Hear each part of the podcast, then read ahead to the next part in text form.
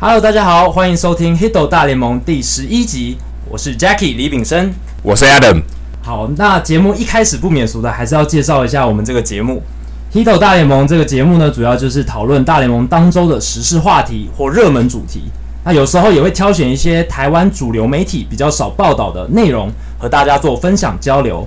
那如果大家喜欢我们节目，或想跟我们一起讨论的话，欢迎加入我们在 FB 上面的社团。大家在搜寻列上打上 “Hito 大联盟讨论区 ”，H I T O 大联盟讨论区就可以找到我们。那如果你是 iTunes 的使用者的话，也欢迎用 Podcast App 搜寻我们节目，然后订阅我们节目，就可以及时收到我们的节目来收听。好，那今天第十一集，我们很荣幸邀请到联合报名人堂、天下杂志独立评论专栏作者，同时也是广播节目方祖涵的运动笔记的主持人。资深运动文学作家方祖涵先生，欢迎 Hans。哎，你好，好长的头衔。对啊，好长的头衔，做了断气了，做了很多事情，听起来很忙的样子，对，是很忙碌。对，好，那我们这个礼拜呢，这这个礼拜 Hans，我们要跟 Hans 一起聊一些呃，这个礼拜近期发生一些热门话题。那第一个话题主要就是过去呃，这个礼拜一开始的时候发生一个。舆论沸腾的事件就是巨人投手 Hunter Strickland 和国民打者 Bryce Harper 之间的恩怨情仇。但是，与其说是两个人两个人之间的恩怨情仇，其实是 Strickland 单方面对 Harper 的仇恨。怎么说呢？五月二十九号巨人对国民的比赛，啊、呃、Strickland 投了一记九十八英里的速球，直接砸在 Harper 身上。那很明显的，从画面上一看就知道是呃故意的。那这让 Harper 非常不爽。就直接冲上投手丘跟 Strickland 打了起来，然后也造成两队的板凳清空。那其实呢，有媒体就去调查了嘛，这这其实噪音于呃三年前国联分区系列赛的时候，呃 Strickland 被 Harper 打了两支超大号的全垒打。那 Harper 那时候就有有点像目送那支全垒打，有点像瞪着，后来绕了一下瞪着他，有瞪着他，所以就。媒体就解读说，这个就是 Strickland 他单方面对 Harper 不爽，所以三年之后，然后对 Harper 投出这一记报复性的呃触身球。哎、欸，不过这也是要补充一下，这也是他们三年来第一次碰面。哦，对，而且他是第一球就招呼上去，所以很可以说是也没有说等了很，就是他也不是说好好死不死挑这一球，对，而是就他就只能刚好等到这个机会了。就是事情发生后的第一次遭遇就就投，但是事情也过了三年了。那其实在这边就想请问，呃，Hans，您就是您怎么看这一次 Harper 跟 Strickland 这次的事件，或者是从更广的角度来看，怎么看美国职棒这种报复文化？您觉得是好还是坏？或者是说，这个 Hunter Strickland 在过了这事过境迁三年报复，会不会有点太超过？这刚好是君子报仇三年不晚嘛？哎、欸，真的。但但但我们好几，这算君子吗？这这是一个君子的举动吗？对呀、啊，呃，事实上，这个对啊，这个话题蛮有趣的、哦，因为呃，如果真的要说的话，再倒回去很多年，再再回去两三年前，呃，如果你记得 Harper 另外一起打架事件，就是跟自己的队友 Papelbon 的打架的时候呢，嗯、是，其实导火线也是在他们打架之前的几场比赛，因为 Papelbon 用触身球招呼了对手打者，然后 Harper 就说 This is getting old，他说这样这样事情真的已经是太。嗯太老调重弹了，太太无聊了。是，那这样这样的的言论呢，就惹到了正宗的老将佩伯榜，因为他觉得这是棒球文化之一。嗯，你对方打者做了不对的事情，或者对对方投手做了不对的事情，我一定要触身球招呼。嗯，啊，所以说蛮呃实际的这这这一次的呃事情发生之后呢，国民队并没有对巨人队的投手做或者打者做出报复。对，那这是这这我觉得是国民队至少做了。就是哈，这 Harper 至少做了他当时做的事情，就是他觉得这样的报复性都很无聊，不需要再做下去。嗯，所以呃，这个是在国民队这一边他发生的一个一个算是前因，也算是一个后果。嗯，那呃，这个三年报仇是不是太晚？我觉得当然真的太晚。那 Strickland 他到后来也没有说他他。好像所有当所有人都认为这个是报复事件的时候，他自己说那并不是故意的。是，嗯，啊，看起来就是故意的，是，看起来就是故意，他丢的很准，丢的很准。对，不过哈珀也说，那你至少没有没有像我头丢过来，你丢到我的的下半身，就这也算是过，就是老江湖的道义了。对，对，对啊。那这次打架事件当中，也可以看得出来，呃。就是因为巨人队跟国民队在当中其实有非常多的球员的的交流啊，就是说呃，好几位过去国民队的选手现在巨人队打球，像是 Span，像是呃 Michael Morse，嗯嗯，那那这些这些球员呢，实际上他们的私交都很好，所以说这次乱斗之后的 Michael Morse 事实上替。Bryce Harper 挡下了最严重的一击嘛？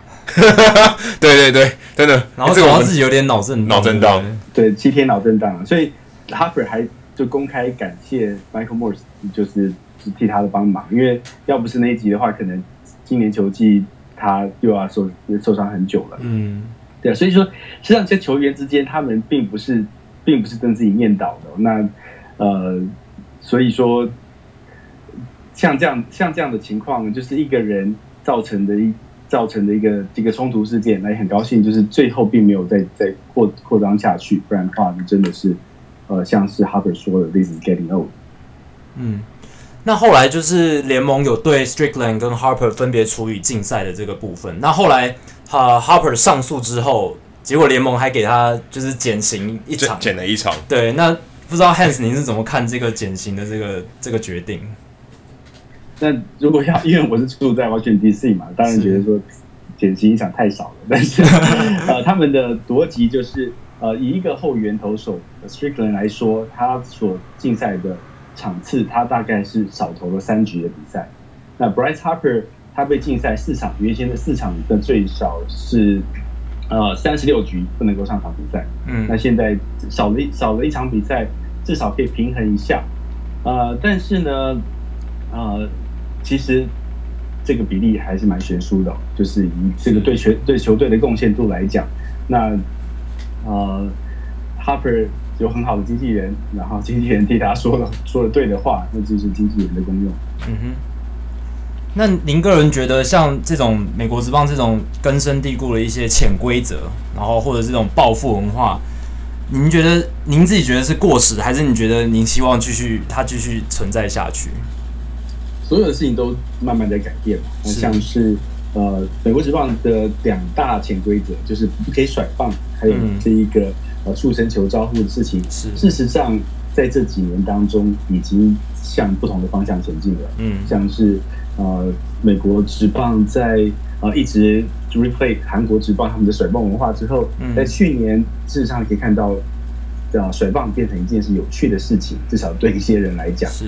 那触身球的事情呢？像是这一次的发生的乱斗事件之后呢，也有不少的资深记者在他们专栏文章里面写到说，这件事情啊，其实需要停止的，因为呃，在以前呢，啊，投手能够投到九十九十五迈的球速就算是非常快了。可是现在，当一颗球可以投到一百多迈的时候，它的杀伤力跟以前完全不一样。嗯。那那选手非常小心让自己不要受伤，可是这些触身球可能可以改变一个选手的生涯。嗯、那并不是没有发生过，因为呃出生球而致命的事情。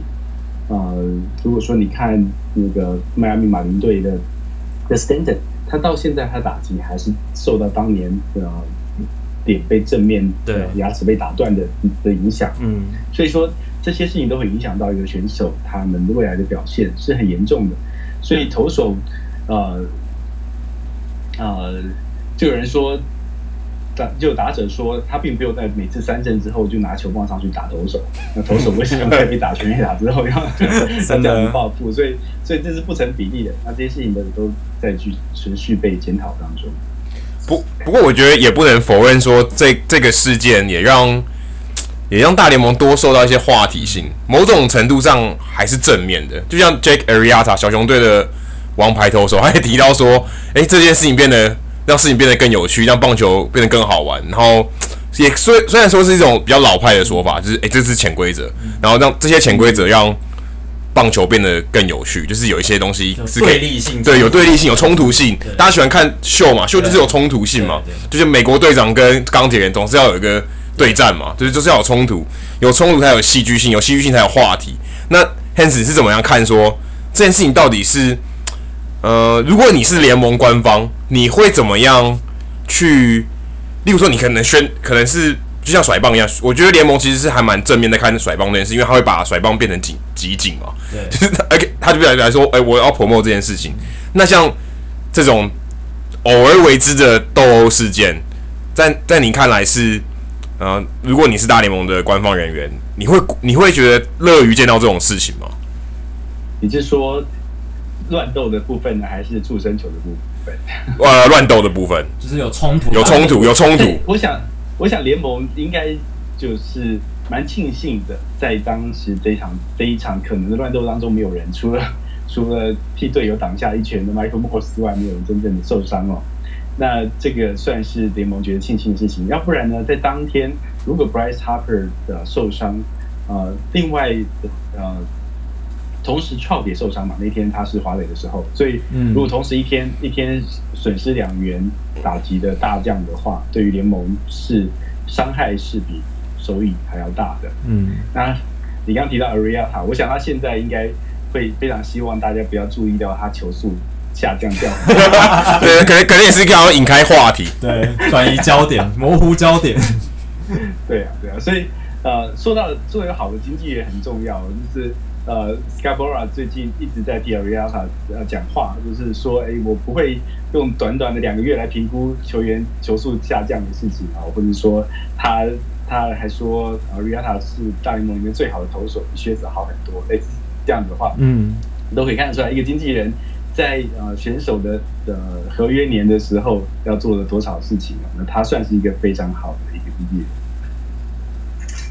好，那刚才说，如果假设你是大联盟官方的人员，你会你会怎么样说？我我要避免，我就我我不要再播打架的影片，我不想要讨论这件事情。就是例如说，你就是消极的处理这件事情，还是说你会适度适度的去像我们一样，就在讨论这件事情？因为我们不是大联盟官方的嘛，所以如果今天是大联盟官方，你会不会说希望，例如说 MLB Network，我们不要讨论这件事情，然后我们官网的文章也尽量不要探讨对。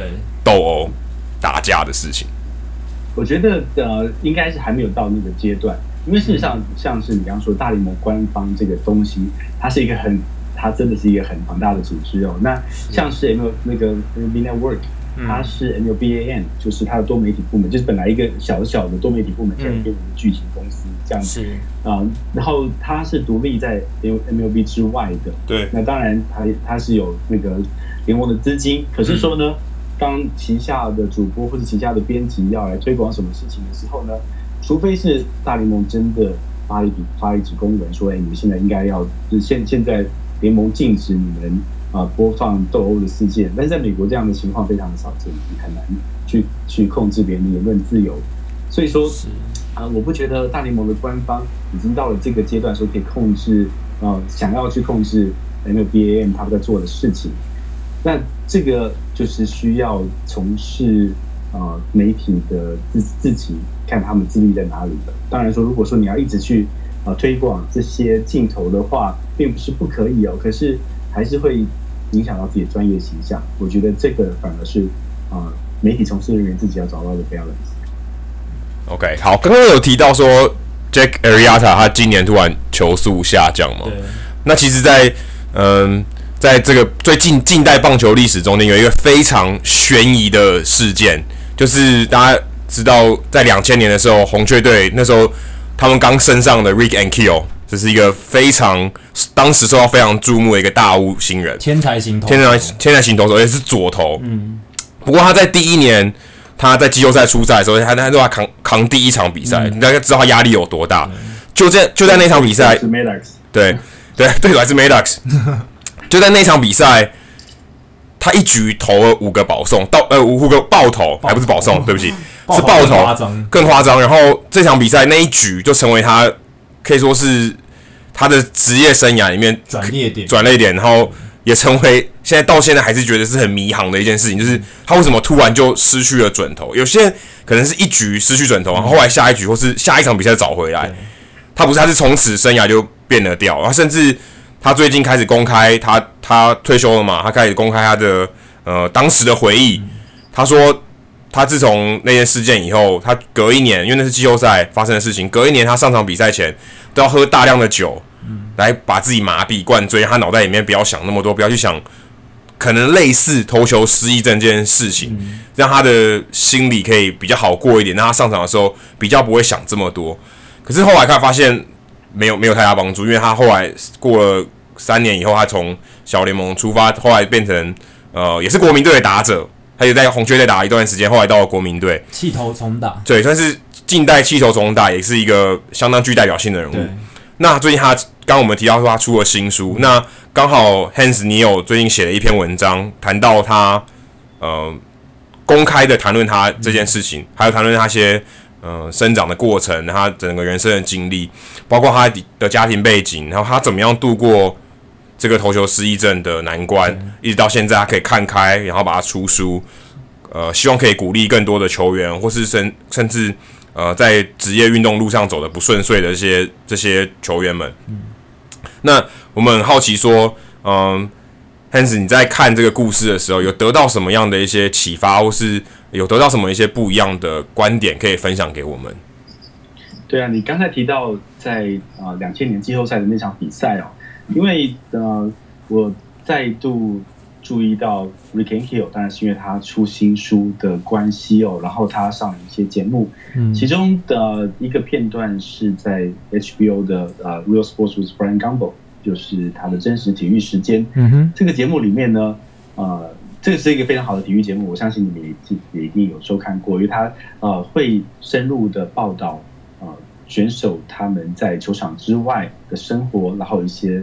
啊，大家不知道的故事哦，像在同一集的节目里面讲到 Rick Ankiel 这这这一集的节目里面呢，他也讲到 Wayne Dixon，他跟他的爸爸重逢，然后另外讲到 Matt Bush，就是游游击兵队的的救援投手，他们的火球火球老人哦，嗯，嗯，他当年因为酒驾，然后呃坐牢，对，还有家暴，再回到球场，对，对，然后听起来是一个很好的励志故事。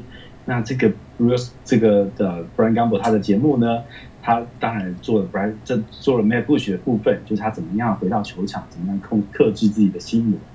但是他也访问到当时因为他酒驾被他撞得终身残废的人，然后他说他永远不会原谅 Matt Bush。嗯，所以说一个新闻节目真的要做到这样一个程度，就是你并不是一面倒的去吹捧一个球员，因为这你要说的是。真实的故事，嗯、所以它叫 Real Sports。嗯，在同一节节目里面说了另外两个故事，那第三个故事也非常棒，就是你刚刚说到 Rick Ankiel。嗯，他呃在讲到那场比赛，他的镜头切到对他的妈妈 Denise。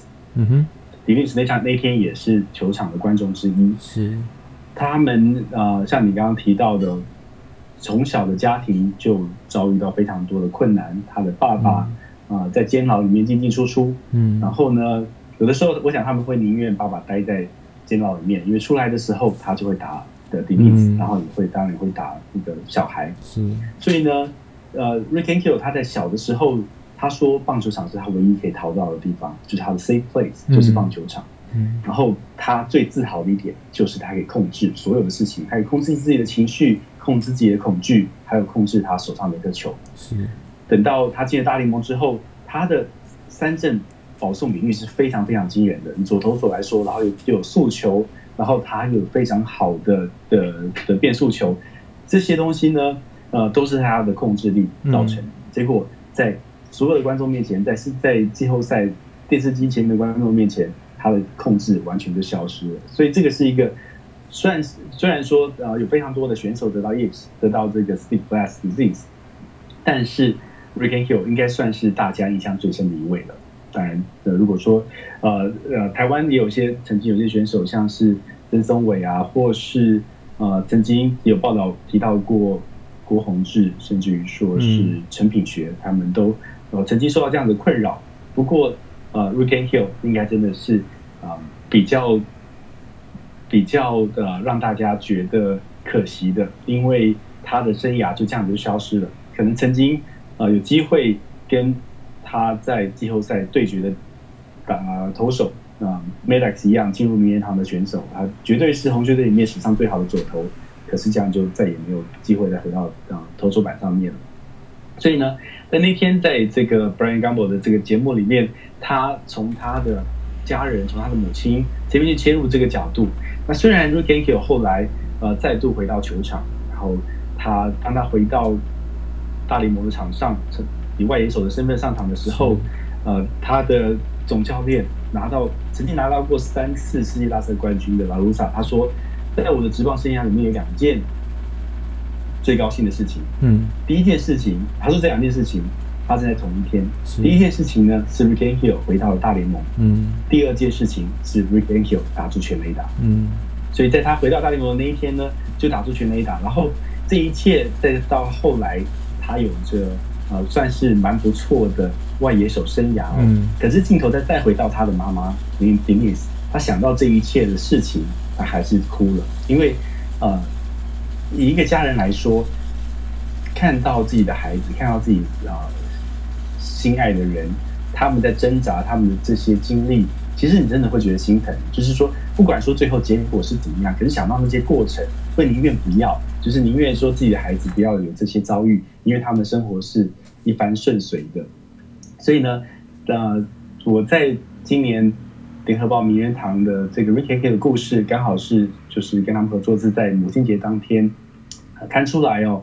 然后在写那篇文章的时候，真的是想到呃 Rick Ankiel 的妈妈，想到自己的妈妈这样子。嗯，事实上。这就是一个好的体育节目，一个好的新闻节目，它可以带给大家的冲击。就是你如果要讲 Ankiel 的故事，当然他自己本身的故事也不错啊。他在出这本书之前，他去找 Steve Blass，就是当年第一个呃让这个 Ips 在投在大联盟成名的这个投手，呃，他是第一个就是把准星消失的。他也提到说，嗯、呃。你刚才你刚才提到的，他在比赛前会喝很多高粱酒，因为他们是真的是试了非常非常多的办法。嗯，Steve Blass 他在那个访问当中说一个很有趣的，他说他呃收到一个呃球迷的来信，告诉他是那个球迷好像是一个农夫，告诉他说他每次是在在做在做事情的时候呢，呃没有办法找到准星，没有办法找到这些过去的规则的时候，他会发现自己的内裤太紧。所以说，然后 Steve Steve Blass 他说他把这封信给他队友看，那大家都笑得非常开心。我说怎么会有这么呆的事情？可是他接着说，我马上去买了很多的内裤来试试看。就是他们所有的人，嗯，所有人都会都会试着不同的办办法。那 Rick Ankiel 他试着在比赛前喝 Vodka，然后在比赛当中也喝 Vodka，可是也没有用。那反而后来他在曾经有一段时间，这就是有有呃。酒精过量的这样的一个习惯，后来也戒掉了。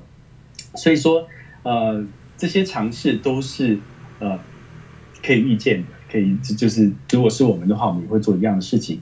当然，故事角度有这么多，他们选进切入角度却是，就是说至少由我来看到的，却是母亲的眼泪。所以对我来说，那是一个很棒的一个解法。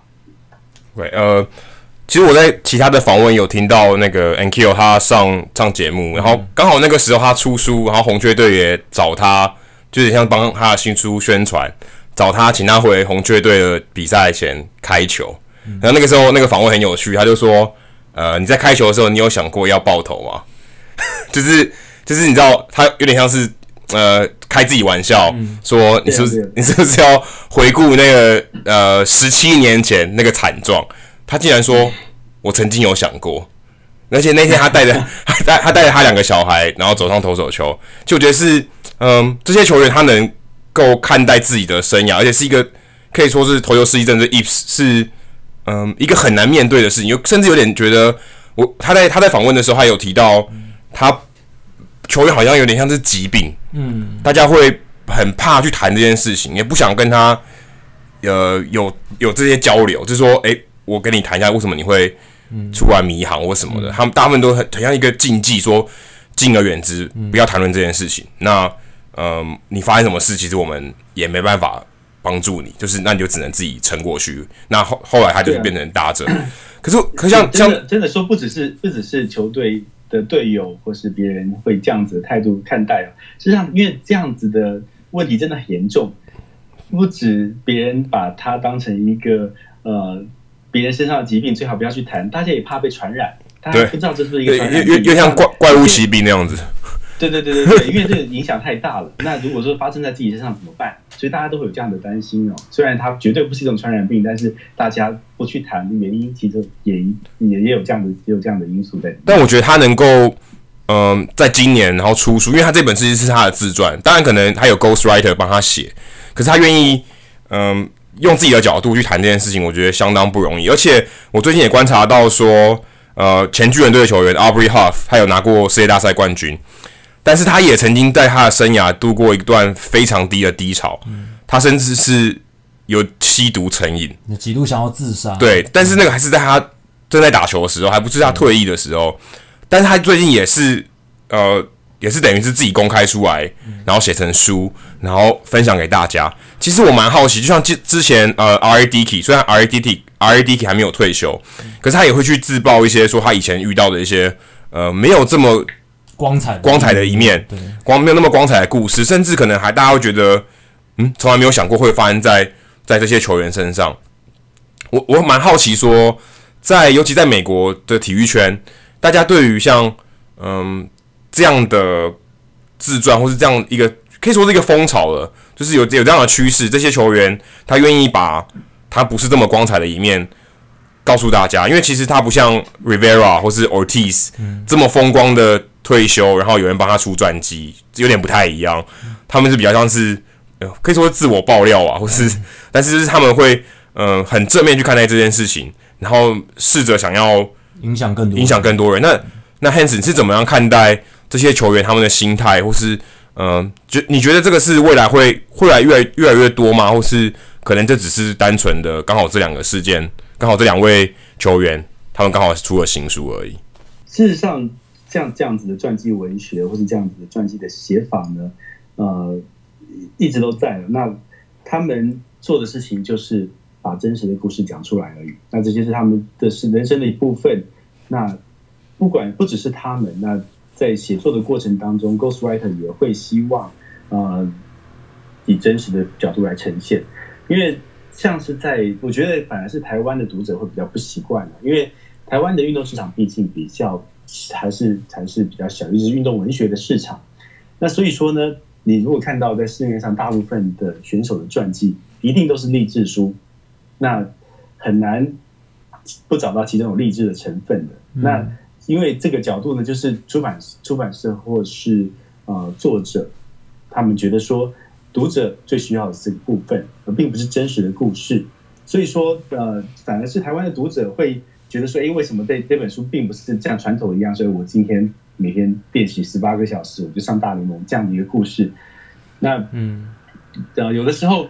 有的时候，呃，当然也有些选手不是这样子。我也曾经遇到过的出版社，他选手在在谈谈论书的时候呢，呃，就直接跟出版社说：“我我平常抽烟喝酒，你要怎么写我，对不对？”那出版社就说：“哎，我我们就城市最，我们当然会在你的真实的的生活当中找到故事，找到值得分享的部分，但是绝对不会去刻意隐瞒你在你在球场之外的生活，把你塑造成一个自己不是自己不是自己的人哦。”那这个的平衡点就是要看啊、呃，故事的主角，还有他的 ghostwriter 或者出版社当中是怎么拿捏的。那我觉得反而是，如果说真的要说风潮的话，我觉得在台湾可能会有越来越多的的球员会跟大家分享自己真实的故事，而不是像是呃在以前哦，在啊、王建民刚在洋基队崛起的时代呢，很多的记者会说他们。参加了一场叫做王建民杯作文比赛，就是每天都会 呃需要找到新的励志的故事来写，新的正面的故事来写。嗯，那当然选手本身是一个好选手，可是真的有这么多励志故事吗？那有一些有些部分呢，都是作文比赛的结果。其其实我蛮好奇，大家真的在假假设这个市场，假设台湾的市场好，大家会想要看真的故事，还是看励志故事？就是真的故事，它包含不光彩的地方；那励志故事可能就是只有光彩的地方，或者他很努力然后获得成功，而不是说他有很长一段很挣扎甚至很黑暗的期间，然后是或这个球员他可能根本就不成名，根本就不有名，可是把他的故事挖掘出来，变成一个可以说是一个作品或是一个传记这样的题材。因为像 Hans，因为写过很多运动文学的文章，很好奇说这样子。这样子的题材，你你怎么看？在台湾会不会有未来？会不会有市场？或者大家怎么看待这件事情？怎么看待说真实的球员的故事，血淋淋的故事。我觉得当当选手他们自己的明星程度被提升之后，那现在这几年绝对是这样朝着这个方向前进的，因为选手的薪水跟之前差了非常多哦。嗯，那当选手他们有一定的知名度、有一定的明星程度之后，我觉得读者或是观众更可以接受他们的全部。像是比如说，呃，要讲到等到等到彭振宇退休之后。其实你在想说他的生涯里面，我最好奇的一件事情是他当年为什么会打呃在休息室打变变相让自己受伤，对对不对？嗯、然后这这整个几乎一整个球季因为这样子泡汤，后来的球季也受到影响。这、嗯、我会觉得说这是他最让我呃感到兴趣的一个话题。那我觉得如果如果有一个传记作者替他出书的话，那这个部分我觉得是一个很大的转折，因为每个人都有年轻的时候。那年轻的时候跟后来他的想法有什么不同？那这件事情对他的生涯有什么影响？我觉得是一个很棒的话题哦，很棒的一个故事点。那如果说当出书或者当写传记的时候，因为这是一个不光彩的一个片段就消失了，那会是非常可惜的一件事。那聊完 Ankiel 之后，我们聊一下他之前在国民队的队友，也就是国民队呃今年。打击大爆发的打者 Ryan Zimmerman，他在国民队，他从职业生涯一开始就待在国民队，到现在已经十几年了。那他今年的打击成绩非常非常吓人，就是到现在为止还是国联数一数二的打者，不论是安呃打击率，还是长打率，还是全垒打数都很好。于是就有媒多媒体就在呃去分析说，诶，今年 Ryan Zimmerman 到底为什么可以打得这么好？那就有。呃，因为这几年就是 launch angle，就是击球的仰角这个这个东西变得很热门，那就有很多数据专家或者是说媒记者就分析说，诶，Ryan Zimmerman 今年的这个击球的这个角度提高了，那所以这可能是造成他呃打击成绩变好的这个原因。那有些记者他就很好奇。真真的 Zimmerman 是有刻意提高自己的击球角度，造成这个好的打击结果吗？所以这些记者就去问 Zimmerman 本人，到底这件事到底是不是真的？但 Zimmerman 就一笑置之说：“我根本没有刻意改什么打击技巧，我就是身体变健康了。前几年他的呃身体受到很多伤害呃伤势的影响，导致打击成绩下滑。所以他今年的打击成绩，根据根据他的说法，就是他的身体变健康，能够百分之百的状态来出赛。”造成他的成绩变得很好，而不是呃记者或媒体揣测说他击球角度变好这件事情。那 Hans，您最近也有针对这件事情写了一篇文章。那您的专业是统计跟财务分析，然后所以对数据分析有深入的了解。你会怎么看这个事件？那还有就是近代棒球就是有这个数据的革命，大家都很喜欢用数据数据去解读一些现象。所以在取用各种现象的时候，我们要怎么样？取用这些数据的时候，我们要怎么样才能避免不要错用，或者是出现谬误的情况？对，因为本身的工作就是做数据的分析哦。那本来我是念财务的气管硕士，可是后来啊、呃，发现每次要资料的时候都要跟公司的 IT 部门，那你们也知道，尤其是 Alan 知道公司的 IT 部门有多么讨厌哦。不要不要这样，我自己是工程师。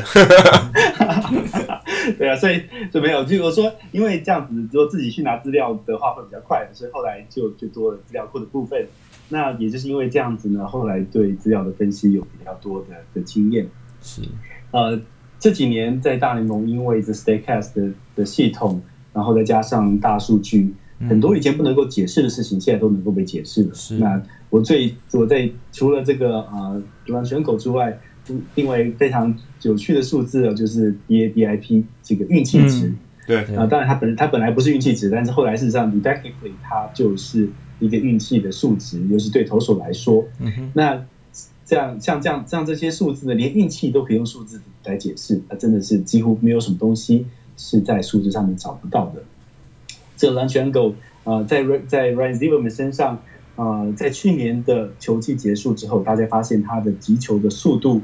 啊，大联盟排名第十二，可是他的安打率，他的打击率在联盟是倒数前几名。嗯，那这样的一个情况呢，就让联大联盟的分析师，他们连官方的分析师都觉得非常好奇。是，那他们啊、呃，大联盟官网的分析师说，如果他能够把他的击球仰角提高的话，他的打击率就会提高。那这样的事情并不是没有先例哦。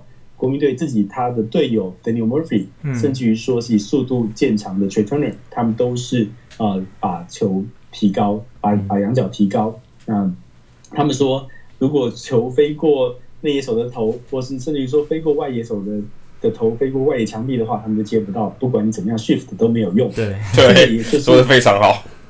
对啊，对啊，这也就是现在，因为他们针对数据呃造成的 shift。那他们也用数据的方法去应用，就是改变自己的投篮选狗。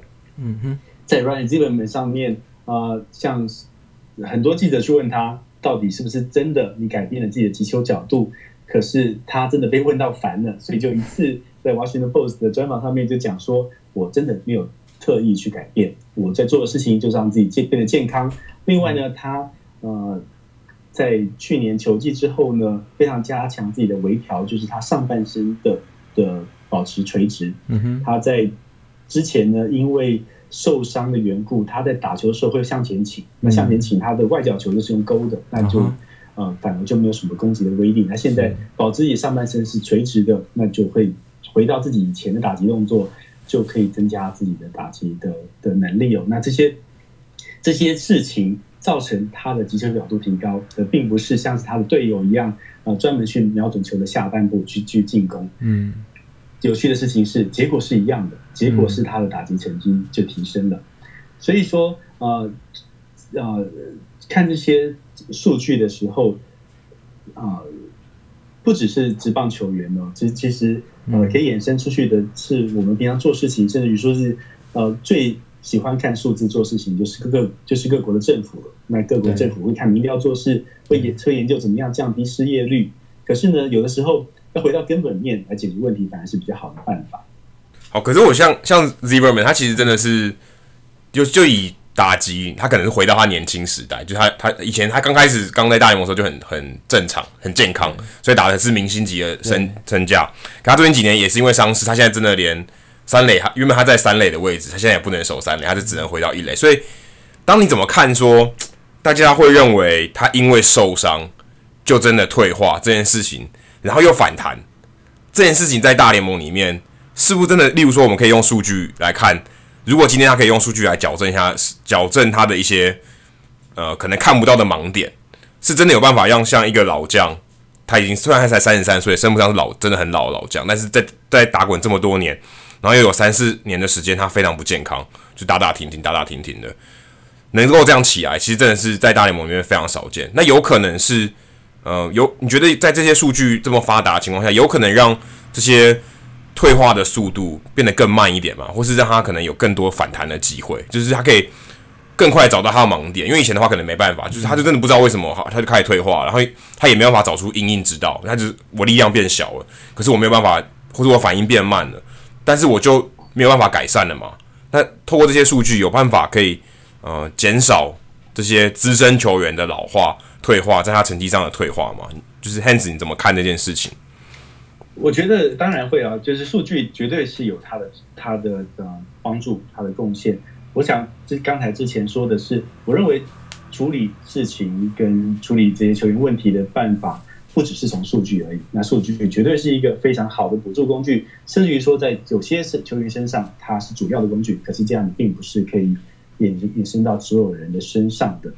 那啊，如果说要举一个例子来讲，就是刚刚稍微提到的呃政府的失业率这样的事情，虽然扯得有点远哦，可是说如果说你在在政府要处理失业的的状况的时候，在几年前台湾你可能会记得啊、呃，台湾放的无薪假，嗯，那无薪假是处理失业率最好的一个办法，因为它把人力移除从呃就业市场上面移除。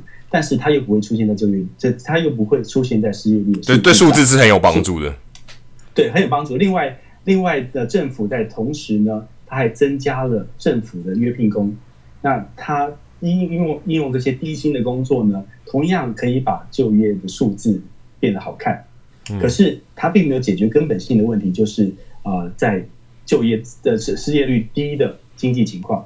所以说，它有非常多的办法可以让数字变得变。变变得比以前看起来更好，可是如果当你没有解决真正的问题的时候，是不是能够让这样的情情况持持续下去，就是一个问题。在 ran 在 Ryan Zimmerman 他他的身上呢，如果他唯一做的事情就是改变他的 launch angle，可是他一样在受伤，他的打击姿势一样在跑掉，他一样打不到外角球，那这些都没有用，对不对？所以说，呃，如果说呃能够把用数字用在用在在用数字来找出问题，然后呢找出解决问题的办法，而不是找出提升数字的办法，那事情就会变好。好。谢谢呃，Hans 今天跟我们分享这么多，分享了呃 Harper 的这个打架事件，然后又跟我们谈到 Ryan Zimmerman 的这些数据分析的事情。那今天非常感谢 Hans 来跟我们分享。那大家如果呃对 Hans 的作品有兴趣的话，可以来搜寻他的呃去年出的新书，叫做《关于运动，我想的其实是点点点》。那这本书里面就是有很多 Hans 他累积的一些文字作品。那另外，他还有在 Bravo 九一点三电台上面有个节目，叫做方祖涵的运动笔记。那里面会跟大家聊一些呃运动员的故事。那这个节目呢是在星期四晚上的十点到十一点播出。那大家有兴趣的话，也可以去收听呃 Hans 他的呃广播节目。好，那今天非常谢谢 Hans 来跟我们分享。也谢谢你们，呃，有这样的机会真的很棒，谢谢。好，谢谢，拜拜。谢谢，拜拜。OK，拜拜。好接下来进行本节目的招牌单元——球场单元。今天 Adam 要带我们去大联盟第二老的球场 Wrigley Field。好，上礼拜我们在 Houston 嘛，然后这次往北飞，我飞到五大湖区，然后最现在是可以说是最五大湖区最老的球场。五大湖区有非常多球场，那芝加哥的 Wrigley Field 是最老的，它一九一四年的时候就盖好了，到今年刚好是一百零三年。嗯，可是这个球场很有趣哦，它在一九一四年就盖好，可是你猜？因为现在球场都是新的嘛，所以它一定有灯光设备，因为晚上要打球。可这个 Wrigley Field 在一九八八年才第一次装了灯，所以在这个之前，他们是只能打日间比赛的，这非常非常特别。而且因为这个球场刚好就是在住宅区旁边，嗯、所以有点像是台湾的新竹棒球场。嗯，然后他刚好在住宅区旁边嘛，所以住宅区的民众其实是可以看得到。球场里面的，对，所以屋顶可以看，所以衍生了一另外一种经济。他们那时候那边就有叫 rooftop bleachers，、嗯、就是屋顶上的看台。对，那这些呃旁边的住户呢，就会自己收票，让让球迷想看的，如果满场的话，就可以想看的话去上面看，那比较也比较便宜，而且他也不会受到球场一些其他的规范，例如说球场可能七局或者不卖酒，而他没差，他不受球场的规范。嗯、可是现在后来这些他们也是。这些门票也是跟要跟小熊队拆账的，嗯，因为有受到规范，因为你某种程度上偷看我的比赛，我要跟你抽成，对啊，所以其实还算是大联盟应该是唯一的，如果没有记错，应该是唯一的有在户在球场之外还有观众席的。哦，像是 Busch Stadium 也有，可是那是球场，这是球场自己球团自己经营的，是，它是外面有个酒吧，是，那有一个也有一个 rooftop，但是它就在球场之外，它不是球场本体，嗯，但是它。不太一样，就因为这是民众自己的，是等于是那边还有好几家哦，那不是只有不是只有一家 rooftop，是好几家的 rooftop，所以这是呃三十座球场里面非常特别的一个文化，就是只有 Wrigley Field 里面才有。那除了这个之外呢，呃 Wrigley Field 附近它就是在城市里面，它算是芝加哥北边的一个郊区，虽然也不算很郊区，它还是还是城市的一部分。那大部分的球场在美国，大部分就选择盖在郊区或是体育馆区，就离市区比较远。所以这个球场旁边呢，还有 Starbucks，真的很特别的。嗯哼。那这个 Starbucks 呢，在最近这几年，都会有客队的球员要求菜鸟去买咖啡。然后我自己去的时候，是去年去的时候嘛，我就知道这件事情，因为我之前刚好这两年有看新闻。是。然后我就想说，我赛前去去赌一下有没有有没有球员。结果真的有赌到。那那那那天刚好是对酿酒人，小熊对酿酒人。哎、欸、真的有赌到哎！真的给你赌到，赌到两个球员。然后当下我其实看不出来那两个是谁。然后昨天我在整理资料的时候，哎，我发现哎、欸，里面那个黑人就是 Keon Broxton，但现在现在是酿酒人开路先锋，算是还小还，还有小有名气，防守能力。就那个时候去年他还是菜鸟，然后就被抓去买咖啡，嗯、然后要穿着全套的制服。哦，他本人是没有，他刚好穿短裤，但是另外一位球员他是穿着制服，然后跟着大家一起过马路。所以其实真是，如果你去看球，如果你有今天有机会去芝加哥看球，你是有机会。在那边堵到客队的球员，然后也许你可以要到签名，嗯，因为他们都是菜鸟，他们通常会愿意签，但是你必须在他们等咖啡的时候要，不然他两手都咖啡，你办不到这件事情。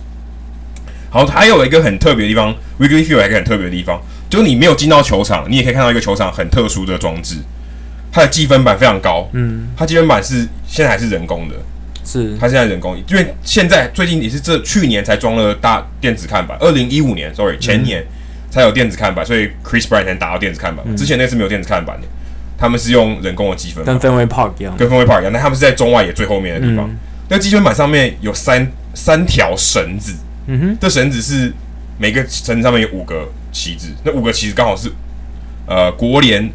西区、中区、东区的排名，那一天的排就是刚好那一天截止的排名，是，所以你可以路过 Wrigley Field，你可以看到知道说现在国联战况怎样，是，好，你也可以知道前一天小熊队赢球没有，因为他会挂 W 或是 L 的旗子、嗯、，W 代表呃胜利嘛，Win，所以你可以看到那个小熊队世界大赛冠军以后，大家都一直拿那个 W 的旗子，因为它是他们的传统，对，他们就挂在那边，告诉大家说，哎、欸，小熊队昨天赢了哦、然后 L 的话就代表他们昨天输了，嗯，就是一个很有趣的文化，在其他球场是。看不到，看没有没有这种东西的，所以他们 Wrigley Field 真的有很多自己的特殊的传统，而且他们还有可能像台湾的传统，台湾的球场是外野不能到内野嘛，嗯，很多球场是外野不能到内野的，可是大部分球场大联盟设计都是你可以到处乱走，对对对对，那小熊队球场是不行，而且你也是分离的，你买了内野票，你还真的不能到外野去，外野的票还真的不能到内野，所以其实我不懂他们为什么，因为这样的话你就不能到内野买食物了，对啊，就很不方便啊，不方便。但是他们现到现在我去去年的时候，他们还是真的严格坚持这种传统，非常奇怪。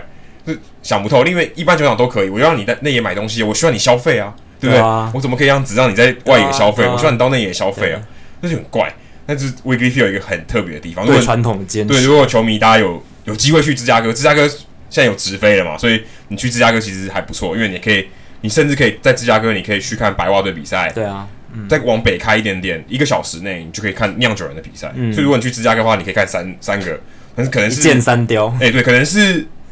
美国所有地方最近的哦，嗯，如果你到洛杉矶，可能知道天使跟道奇；旧金山的话，你可能知道运运动家跟巨人。嗯，可是这个地方是你可以看到三个很近的，一次三，对，虽然是很近的，一个小时内可以搞定的，所以芝加哥算是一个不错的选择，也可以票价得到很多的文化，很多不同的文球球团的文化这样子。是，好，接下来数据单元。哦，那其实今天刚好发生 Albert Pujols 六百轰，对，那六百轰算是很难得，因为他全史史上就第九人了，第九人，你想大联盟。几一万多人来来去去，快两万个球员，快快两万个球员，只有九个人达成，这这几率多低？超级！而且你可能在十十年内，也许只有 Miguel Cabrera 有机会，对，很难。很难。所以你可能至少在这二十年内，你看不到另外一个，嗯、可能 Mike Trout，只要他手指头不要受伤就好。嗯。但是今天我们没有要谈 Albert Pujols，我们今天要谈 Kershaw 的记录。对，因为这个礼拜其实 Kershaw 也缔造一个记录，就是他个人生涯的第两千 K。那就有媒体谈到，就是 Kershaw 达成这两千 K 的速度非常快。大家还记得前年他单季超过三百 K 吗？就是非常非常难得。已经看不跟跟 Stephen Curry 一样夸张，对，差不多跟三分球一样夸张。怎么投？怎么那么多？尤其在这个年代，投手的投球局数越来越少的情况下，你还能打者越来越强。对，达到达到三百单季三百 K，这是非常了不得的事情。那大家就说，哦，速度这么快，那在史上是第几块达到两千 K 的？就有人查到了。是仅次于 Randy Johnson，也是左投。对，科小是史上第二快达成生涯第两千 K 的。但是大家在讨论速度的同时，好像忘记讨谈论到就是这个速度之外的这个品质怎么样？因为 Randy Johnson 他投出这两千 K 的时候，其实他也投了八百五十七次保送，哦，算是蛮多的，蛮多的啊！这三振保送送比快要接近一比一了。对对对，呃，这应应该是一比二，一比二。对，但是。科小在投出这两千 K 的时候呢，他的保送数只有四百八十八次，差不多一一半多一点。对，只比就是整个比 Randy Johnson 几乎砍半了，代表说他的控球是比 Randy Johnson 好。因为通常你要追求三振，你控球可能就没那么准，就要因为你要因为你要速度要快。对如果你像 Maddox 这种投给你打，那无所谓。对，因为他他不追求三振，他追求让你打不好。对，可是科小如果要很多三振，要累积三振的话。他势必保送也会比较多，所以他能达到这个平衡是非常不简单的事情。啊、而且像大联盟三振王五千七百一十四次三振的 Nolan Ryan，他也是大联盟史上的保送王，他投了保送超级多，他曾经单季投了好几百次保送，所以这就是三阵型投手他必须要做的权衡。但是科小他厉害的地方就是，他不只能够三振很多人，他还能维持非常非常好的控球、呃、控球跟保送的数字。那另一方面，他在完成这两千 K 的时候。生涯的自责分率只有二点三七，这个是史上最低的。就是所有在大联盟史上七十一位达成超过两千 K 的投手里面，这个自责分率是对最。而且这两千 K 有不好有不知道有多少是上古神兽。对啊，就是超级多，超级多，就是像什么大火车 Walter Johnson 那些之类的这一类的球员，他们都没有达到这样子的数据。那前一位在科乔之前的纪录保持人是 Tom Seaver。Tom Seaver，他投出两千 K 的时候，自责分率是二点四四，这太夸张了吧？很夸张。是，但是科乔还是把这个数字往下压，压到二点三七。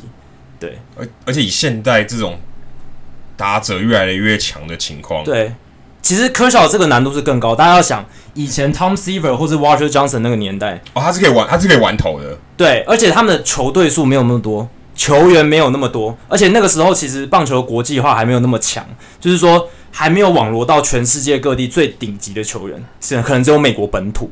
但是现在，呃，科小这个年代，所有来自世界各地最顶尖的球员都来了，应该说强度变强，强度变很强，三十支球队，三阵的难度肯定也变高。对，而且就是大家薪水越来越高，代表就是球员的等级是其实越来越好，然后球员的那个。健康那些科科技也越来越发达，所以他们的那个肌肉强度也越来越强之类的，都让这个竞争的强度越来越高。所以科少能在这个年代、这个时间点投出两千 K 的时候，达成这么多高品质的数据，其实相当相当不容易的。他的保送数啊，四百八十八次投出两千 K 的时候，四百八十八次保送，仅次于 Pedro Martinez 神之右手。Pedro Martinez 投出两千 K 的时候，只有四百七十三次保送，其实也差不了太多。对，基本上是差不多水平了。所以你基本上可以说，Kershaw 已经比就是基本上在控球，至少控球这方面跟 Pedro 差不多，而且他在自责分率上更优秀。哎、欸，不过 Kershaw 可能有一点优势，他在国联。哦，这倒是对，这个这个倒是我没想到的。Martinez 他大部分时间是在美联，他也有在国联。对，在道奇队，然后也有到波兰会队。但是他真正最强的时候是在红袜队。他在累积他的数据的时候是在红袜队，所以他基本上还他一场比赛要多面对好几个比较强的打者，没错，投手。所以佩罗马汀斯在某些程度上可能还比科乔更难一点。对，他他三振难度肯定变高嘛，打 DH 跟打投手，投手十次有九次对可能会三振八次。对，那佩罗马汀斯可能在这个这个表现上可能更难。可是大家不要忘记，科乔是左投手。嗯，更少，更难得，啊，更难得，更稀少，对啊。好，今天的数据单元就到这边了。那我们一样再提醒大家，在我们的 Facebook 上面有我们的社团 Hito 大联盟 H I T O 大联盟讨论区。那我们很欢迎大家在里面做些讨论。我们会也会把节目当中来不及提到的，或是我们有一些球场的照片，也可以提提供给大家。然后像刚刚今天来宾 Hans 方祖涵先生。他也会在上面跟大家做交流。如果你今天有任何提问的话，也欢迎你在上面公开的提问，我们想办法为您解答。